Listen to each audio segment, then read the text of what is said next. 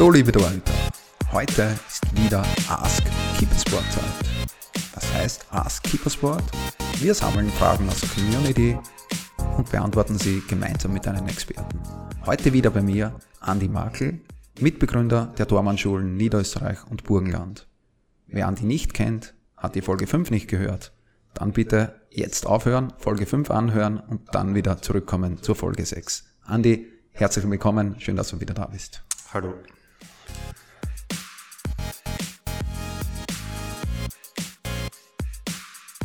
Wir starten gleich mit der ersten Frage für heute. Wie hoch ist der Mädchenanteil in der Tormannschulen Burgenland und was wollt ihr tun, um noch mehr Mädchen zum Fußball zu bringen? Die Frage hat die Katharina gestellt, äh, die bei euch äh, regelmäßig trainiert. Ein Add-on zur Frage, gibt es einen Unterschied zwischen Torfrauen und Tormann-Training? Ja, uns freut es einmal, dass wir mittlerweile einige Torfrauen im Burgenland trainieren dürfen. Wir versuchen natürlich mit, mit gezielten Kooperationen oder Aktionen äh, noch mehr Mädchen generell zum Fußball zu bringen. Äh, voriges Jahr haben wir zum Beispiel eine Partnerschaft mit dem FC Südburgenland äh, zusammengebracht. Äh, der FC Südburgenland ist eine, ist eine Bundesliga-Damenmannschaft, wo wir die, die Torfrauen trainieren können. Ähm, ich glaube, dass das schon einmal ein, ein erster Schritt in die richtige Richtung ist. Ich hoffe natürlich, dass das Damen-Nationalteam in Zukunft weiterhin so erfolgreich ist, weil man hat schon bemerkt, dass es äh, nach den Erfolgen da schon einen, einen, einen ziemlichen Hype um das Thema gegeben hat. Und ich, ich finde einfach, dass der Fußball nicht nur den Männern oder den Burschen äh, Spaß machen sollte, sondern auch, dass die Mädchen da viel mehr aktiv werden.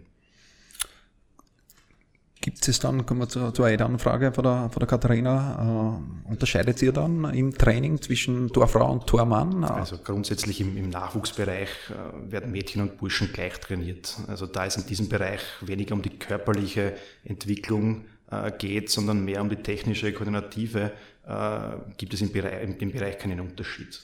Im Erwachsenenbereich sollte man dann schon sehr wohl einen, einen, einen Unterschied machen, einfach in, den, in, den, in der Intensität der Trainingseinheiten, wo es dann ums, um den körperlichen Bereich geht. Ähm, wobei man ganz ehrlich sagen, sagen muss, dass äh, der Frauenfußball sich in den letzten Jahren in allen Bereichen eigentlich sehr stark verbessert hat. Das heißt, mit Intensität meinst du im Erwachsenenbereich, dass die Anzahl der Wiederholungen einfach nicht so oft ist. Wenn jetzt irgendwie ein Dormann-Trainer mit, mit äh, drei erwachsenen Burschen mit einer Frau trainiert, macht er einfach äh, Wiederholungen weniger oder, oder wie meinst du das genau?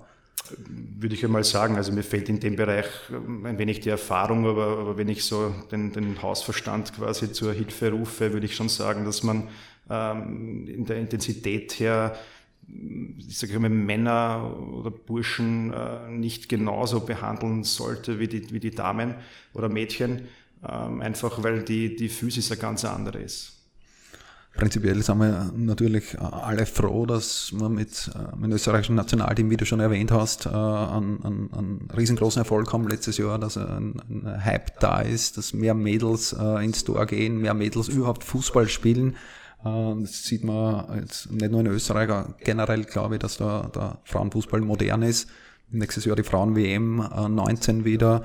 Äh, es werden da eigene Kollektionen schon gemacht, was wir gesehen haben von unseren Lieferanten. Also da gibt es schon äh, einen Push hin zum, zum Frauentraining. Und sehen wir da täglich, der Walter Franter trainiert bei uns zwei, dreimal in der Woche und hat da immer wieder Mädels dabei. Also da werden wir eher den Walter einmal diese Frage auch stellen, speziell was im Erwachsenenbereich dann ist, weil der Walter war ja der Team-Tormann-Trainer bei der WM und werden auf die Frage für Erwachsenenbereich nochmal am Walter genau eingehen. Von der Keeper Base in Kottingbrunn. Das ist der Keepercast. Gefällt dir, was wir hier machen? Dann teile und bewerte unseren Podcast und folge uns auf Soundcloud und iTunes. Warum machen wir das Ganze, fragst du dich? Weil Leidenschaft im Herzen beginnt. Keepercast, right from the heart of goalkeeping. Wir kommen zur nächsten Frage. Äh, die Frage ist gekommen über Instagram äh, vom, vom User Benji Skaritz. Welche Torwart-Technik würdest du bevorzugen? Also ich persönlich äh, versuche mir so viele Eindrücke wie möglich zu verschaffen. Äh, ich versuche äh, von anderen Torhütern oder Tormann-Trainern eigentlich äh, immer das Beste abzuschauen oder für mich das Passende abzuschauen und dies mit, mit meiner Idee dann einfach zu, zu verschmelzen. Ähm, Im Grunde geht es bei den einzelnen Techniken immer um persönliche Erfahrungen. Also die Erfahrungen, die du als Tormann oder, oder als Tormann-Trainer gemacht hast, versuchst du dann natürlich deinen Schützlingen dann auch weiterzugeben. Ähm, ich hatte in meiner, in meiner äh, eher kurzen Tormann-Laufbahn ähm, schon einige Tormann-Trainer, die mich, die mich sehr geprägt haben. Wenn ich nur einige nennen darf, es ist ein Keins Gerd im BNC Burgenland, ein Michael Koch bei den Mattersburger Amateuren. Ein, also was, was mich sehr geprägt hat, war der Martin Dedek damals in seiner Zeit mit mir in Bahndorf. Äh, auch ein Günter Kreisel in seiner Zeit als, als Tormann-Trainer bei Wiener Neustadt. Äh, und natürlich unser sportlicher Leiter in der Dormanschule Burgenland, Gerd Löwe, mit dem, Gerd Löwe Horvath, mit dem ich eigentlich sehr oft äh, über die Techniken spreche. Und haben die, Entschuldigung, dass ich da reingrätsche, aber haben diese Torwart-Trainer alle die gleiche Technik gelehrt?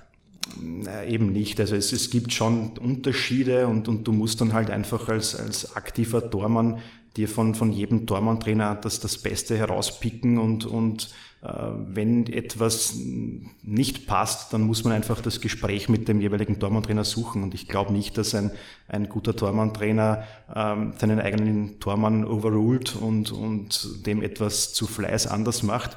Ähm, ich glaube, dass, dass, dass die Grundidee ja immer die gleiche ist und es da wirklich nur um, um, um Kleinigkeiten geht. Ähm, und, und diese Kleinigkeiten, die kann man dann auch sehr schnell wieder ausräumen. Das heißt, du, springen wir jetzt auf die andere Seite, du als aktiver Torwart-Trainer, äh, wenn ein Schüler zu dir oder ein Torwart zu dir kommt, der jetzt eine ganz äh, andere Technik trainiert, in welcher Form auch immer, in welcher Form auch immer, wenn es ums, ums Hinschmeißen geht oder ums Ballfangen geht oder was auch immer, probiert sie dann den schon umzustellen oder soll er das behalten? Oder kommt das einfach aufs Alter drauf an und auf Art der Technik, um was da jetzt eigentlich geht? Das ist eine, eine schwierige Frage. Ich sage einmal, ähm, es ist im, im, im, Nachwuchsbereich natürlich einfacher. Da ist meistens äh, wenig Technik vorhanden, die man auch schnell wieder, wieder ausmerzen kann. Auch der Druck bei den Spielen ist ein anderer äh, oder eigentlich fast gar kein Druck im Nachwuchsbereich. Ähm, Ho hoffentlich sollte es so sein. Genau.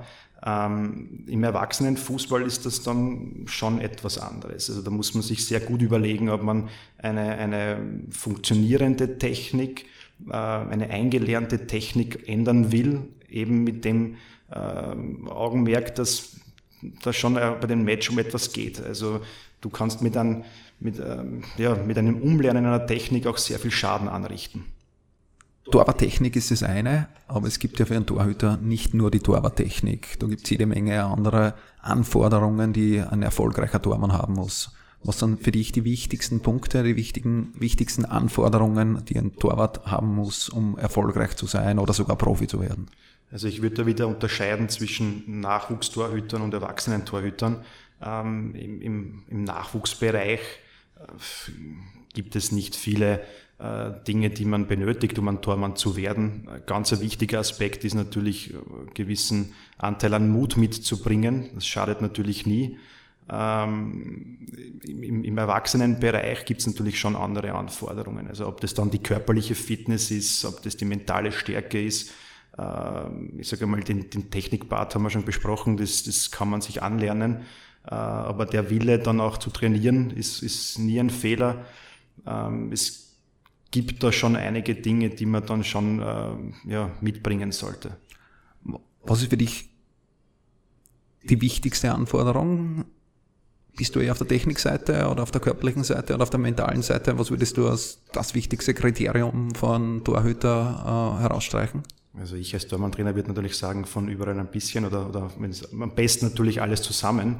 Ähm, ich, bin, ich bin schon der Meinung, dass man mit einer guten Technik, mit einem guten Stellungsspiel ähm, die körperliche Fitness äh, äh, schon äh, ja, ausblenden kann, wobei wir da natürlich vom Amateurbereich sprechen. Also im Profibereich muss schon das Gesamtpaket stimmen, sonst wirst du nicht viele Chancen haben, dich zu beweisen. Join the revolution. Young, cool and freaky. Gutes Torwart-Equipment muss nicht teuer sein.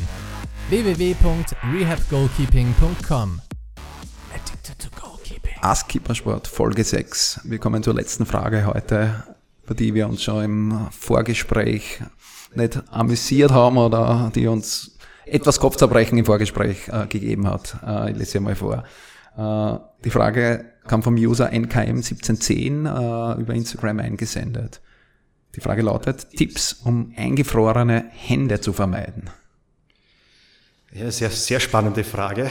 Ähm, ich würde sagen, es ist genau das Gleiche. Also im Winter äh, kann es schon sehr kalt werden und ich würde sagen, Bewegung ist da sicher eine Lösung. Also wenn ich zurückdenke an meine äh, Zeit als Torhüter, äh, habe ich dann immer versucht, eben die, die Hände zu, also die, die Finger zu bewegen und, und, und auch den ganzen Körper dann eigentlich auch zu bewegen, um, um quasi äh, da Wärme entstehen zu lassen. Äh, aber du als Experte wirst auch wissen, vielleicht gibt es irgendwelche technischen oder, oder andere Hilfsmittel. Es, es gibt andere äh, Hilfsmittel, auf die wir gleich eingehen. Prinzipiell äh, möchte ich mal von meiner Seite sagen, für mich war die Wintervorbereitung eine Katastrophe. Äh, ich glaube für viele andere Torhüter auch. Äh, Im Winter zum Spielen für einen Tormann äh, ist wirklich nicht einfach. Ein Tormann steht oder bewegt sich halt oft trotzdem nur langsam und läuft nicht so viel wie ein, wie ein Feldspieler. Äh, ich war da immer anpackt ohne Ende, habe angezogen, was gegangen ist. Äh, an den Händen kann ich natürlich nicht allzu viel anziehen. Ich muss meine Torwarthandschuhe anziehen. Es gibt mittlerweile gewisse Produkte, die ein bisschen wärmer sind. Äh, gibt zwar Adidas-Produkte, die eben spezielle Winterhandschuhe sind, äh, die innen noch ein Fliese eingearbeitet haben. Das kann man mal von der von der, von der Produktseite sagen, es gibt auch Unterziehhandschuhe, äh, da haben wir selber welche, da Räuschwäche, äh, die zieht man unter den Handschuh an. Es hilft aber alles nur minimal natürlich. Wenn es wirklich kalt ist, wenn es vielleicht dann einmal feucht ist, wenn man es in Schnee schmeißen muss und der Schnee kommt da äh, in den Handschuh rein, dann, dann hat man verloren. Dann, dann gibt's keinen, keinen Tipp, den, den ich geben kann, den ich kenne, äh, was man da machen kann. Wir können die Frage vielleicht noch ein bisschen erweitern. Äh, was kann ich an kalten Spieltagen machen? Jetzt nicht wirklich die, äh, wo es jetzt nicht wirklich um die Finger geht, sondern um einen, um einen Körper geht. Da kann ich von meiner Seite her sagen, gute Kleidung schützt vor Kälte, da schon, da kann ich es leichter machen. Das gibt schon sehr, sehr gute Unterziehwäsche, von wen auch immer das ist. Da brauche ich nur schauen, was ich mir beim Skifahren anziehe. Da gibt's wärmende Unterziehwäsche die muss ich einfach anziehen und dann schaffe ich es halbwegs, äh, dass ich in einem Vorbereitungsspiel, in einem kalten Jänner, Februar mir, mir nicht alles abfriere. Und, und Bewegung, Bewegung natürlich. Bewegung, viel Bewegung schadet sicher nicht die Pause nutzen, äh, und trotzdem einen warmen Tee trinken, die, weiß ich nicht, so Geheimtipps wie mit irgendwelche Wärmecremes einschmieren, von die heute jetzt weniger, äh, kann man auch natürlich probieren, aber den richtigen Tipp, äh, um eingefrorene Hände zu vermeiden, um in Wortlaut der Frage zu bleiben, der fällt mir jetzt auch. Äh, wenn den wer hat, äh, kann er uns gern schicken. Oder wenn wer Produktidee hat, dann kann er gerne auf uns zukommen.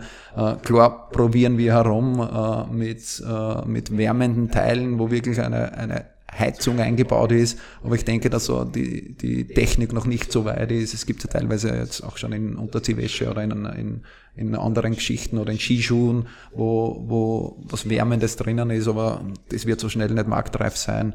Da wird die Technik noch etwas brauchen und bis dahin muss man sich halt einfach viel bewegen und äh, das Leid mit den Torhütern vielleicht teilen, weil äh, nicht nur du frierst, sondern auch dein Gegenüber friert.